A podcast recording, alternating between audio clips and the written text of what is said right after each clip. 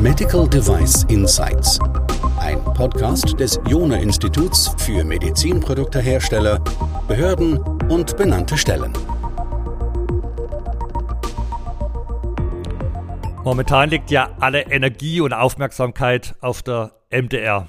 Aber wir wollen mal den Blick heute wieder etwas aufweiten und auch jenseits des Atlantiks schauen, äh, was es da Neues gibt oder was man beachten muss, wenn man beispielsweise Medizinprodukte dort in den Verkehr bringen will. Und dazu habe ich eingeladen den Beat Keller, der sich vielleicht ganz kurz vorstellt, damit wir alle wissen, äh, wer du bist und wie du in diesem Kontext unterwegs bist. Ja, vielen Dank, äh, Christian.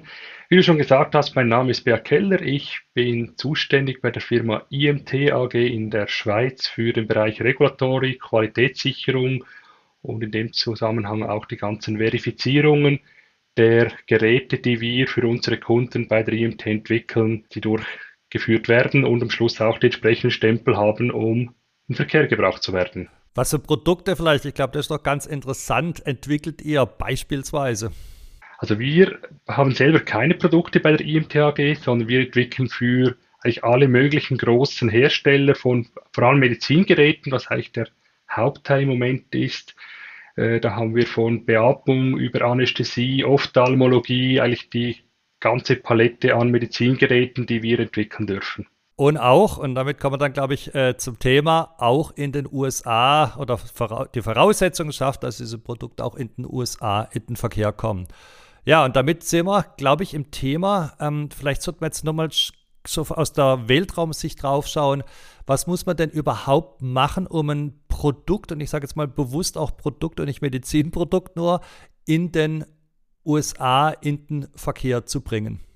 Das ist ähnlich wie auch in Europa haben wir ja ganz verschiedene Regularien. Äh, eine davon in Europa ist die MDR und ähnlich ist es auch in den USA. Wir haben dort zwar einerseits die Medizinprodukte-Zulassung über die FDA, äh, wo wir ja schon ein paar Mal auch was gehört haben im Podcast. Aber daneben gibt es noch ganz viele andere Zulassungen. Wenn ich ein Funkmodul drin habe, brauche ich eine FCC-Zulassung. Und wenn ich das Medizingerät oder generell das Gerät in die Steckdose stecken will, brauche ich auch ein sogenanntes NRTL-Mark, also ein Nationally Recognized Testing Laboratory Mark, das sagt, dass das Ding elektrisch gesehen sicher ist und somit an die Steckdose darf. Wir haben also, wie du gerade gesagt hast, in Europa sowohl dann die medizinproduktespezifischen ähm, ja, Zulassungsverfahren als auch dann die, mag ich das nennen, feature-spezifischen, ja, also wenn ich jetzt mal Strom als ein Feature bezeichnen darf, äh, da auch nochmal welche. Welche, also ich denke im Bereich ähm, Medizinprodukte, Regularien, da kennen sich viele gut auch mit den Zulassungsverfahren aus. Wenn wir mal einen Schwerpunkt vielleicht noch drauf setzen, welche Regularien und Normen müssen jetzt vor allem die Produkte erfüllen, die an Stromnetz, wie du es genannt hast, angeschlossen werden sollen? Also grundsätzlich sind das die genau gleichen Normen. Also es sind die äh, vor allem jetzt die bekannten 60601-Reihen-Normen, die auch von diesen NRTLs gefordert wird. Halt da jeweils mit den nationalen Abweichungen für Nordamerika, also USA und Kanada, wo die da abgetestet werden. Ganz kurz nochmal zu dem Begriff, den du genutzt hast, NRTL. Äh, kannst du da noch einen Satz zu sagen, wer das ist? Genau, das, sind diese Nationally Recognized Testing Laboratories. Das sind die Prüflabore, die von der, das ist auch wieder ein längerer Name, diese Occupational Safety and Health Administration akkreditiert sind. Und da gibt es ganz große Namen wie UL, CSA, Intertech, ETEL und dann noch eine kleine Handvoll etwas kleinere Labore. Aber die großen beiden bekanntesten sind sicher UL und CSA. Okay, damit haben wir jetzt also ein bisschen so den regulatorischen Rahmen schon mal angekratzt. Ähm, vielleicht ein Begriff, den wir da immer wieder haben, der Begriff der CB-Reports. Vielleicht, wenn du da uns noch einen kurzen ähm, Hintergrund geben kannst oder auch uns sonst sagst, welche weiteren Nachweise wir letztlich brauchen. Also die CB-Reports, das ist ja das Verfahren von IEC-EE. E also in der Testschiene von der IEC, wo das Ziel ist, dass nicht nur das nationale Land das Testlabor akkreditiert, sondern dass auch der IEC das Testlabor akkreditiert, um weltweit den gleichen Standard zu haben beim Testen. Vor allem die asiatischen Länder, aber auch oft südamerikanische Länder bevorzugen Labore, die das äh, CB-Verfahren unterstützen oder ein CB-Verfahren testen. Weil man, wenn ich dich richtig verstehe, wenn man das durchlaufen hat, diese Tests dann auch in asiatischen Ländern wieder mit einreichen kann? Genau. Also gerade die, die asiatischen Länder, die sagen, ich möchte ein CB-Zertifikat, sonst vertraue ich dem Testreport, den du mir als Hersteller vorlegst, nicht. Mhm. Gibt es noch weitere Nachweise, die man benötigt für die Zulassung der Produkte außer so einem CB-Report? Also wenn wir jetzt wieder zurückschwenken auf Nordamerika für diese in die Steckdose stecken, also das ist NRTL-Mark, da gibt es einen sogenannten Descriptive Report. Das ist eigentlich vom Inhalt her sehr ähnlich den Inhalten von der 60601-Reihe, aber halt spezifisch noch die Anforderungen, welches Mark darf ich draufsetzen, wie sieht das Mark aus, ist es nur USA, nur Kanada oder beide Länder und dann hat auch noch die ganzen Einschränkungen. Darf ich es nur bis zu einer Höhe von 4000 Metern einsetzen? Darf ich es nur zusammen mit einem speziellen Netzteil einsetzen? All diese zusätzlichen Einschränkungen, die gelten in Nordamerika, werden dann in diesem Descriptive Report noch beschrieben. Verstehe ich das richtig, dass man letztlich dann zwei Reports hat? Einmal den CB-Report, mit dem man dann in alle Länder gehen kann, und den Descriptive Report, der dann speziell für, die, für Nordamerika gedacht ist? Genau so ist es. Wow, okay. Ähm, das heißt, jetzt haben wir, waren wir beim Endergebnis, nämlich diesen Reports.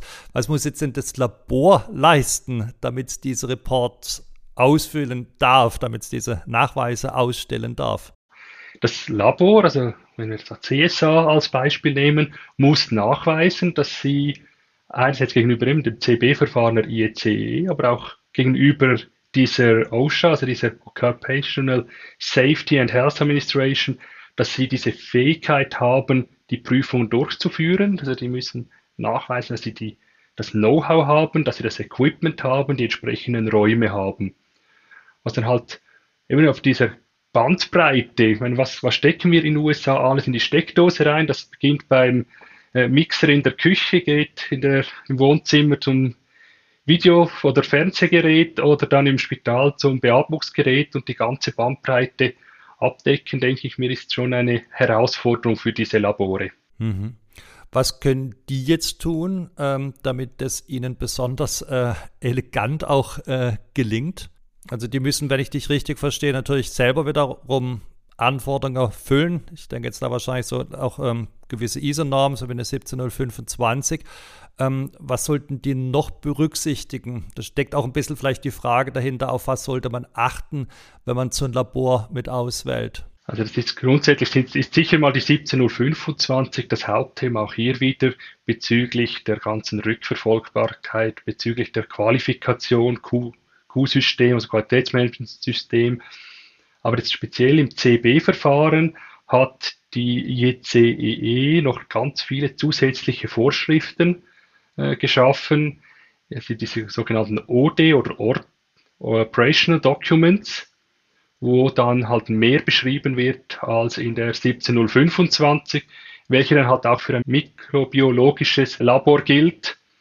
Und da hat die OD äh, dann von IECE e weitere Vorschriften für Kalibration, für Nachweis von Stromquellen und so weiter, die alle auch eingehalten werden müssen. Also das waren jetzt sehr formale Dinge. Also ich habe dich so verstanden, wenn man ein Labor auswählt, natürlich darauf achten, dass sie die entsprechenden Akkreditierung haben und die entsprechenden ja, Reports auch ausstellen dürfen, über die du ja vorhin schon gesprochen hast. Also einmal eben diesen ähm, ähm, CB-Report, über den du gesprochen hast, und dann auch auf der anderen Seite diesen Descriptive Report.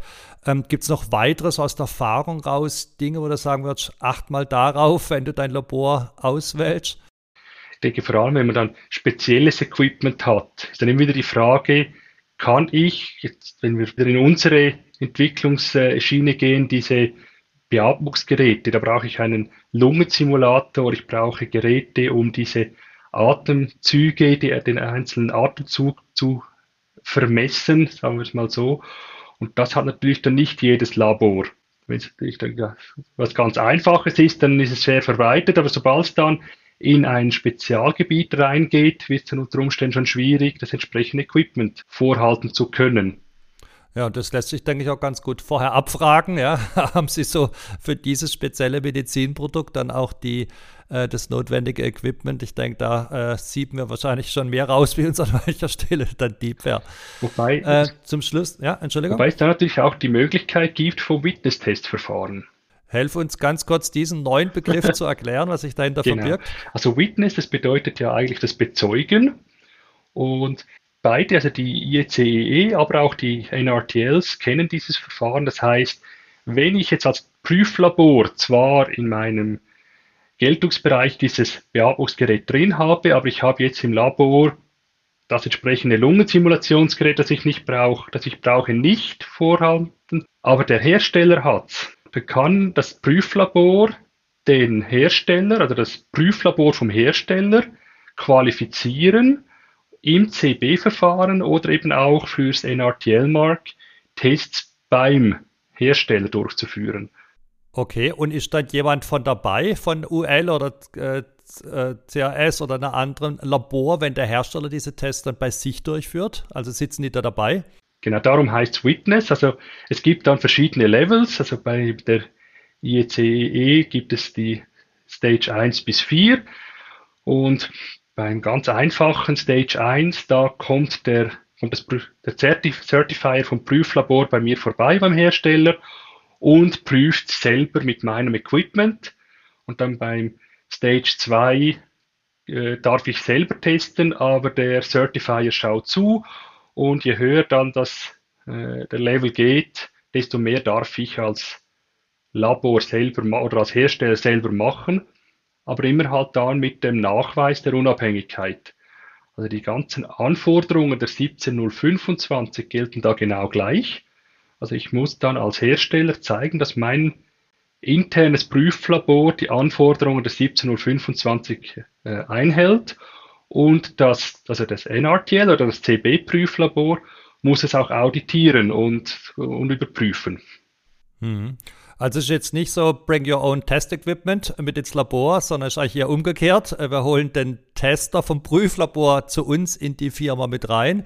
Und ich habe dich so verstanden, da gibt es jetzt verschiedene Stufen.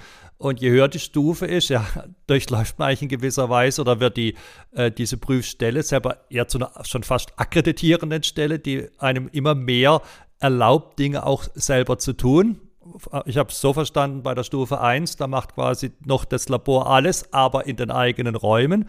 Und je höher die Stufe wird, umso mehr wird man da von der Leine gelassen, zumindest von der unmittelbaren Leine, hängt dann eher so an der Leine der äh, sozusagen des Qualitätsmanagement-Blicks mit drin. Stimmt das so?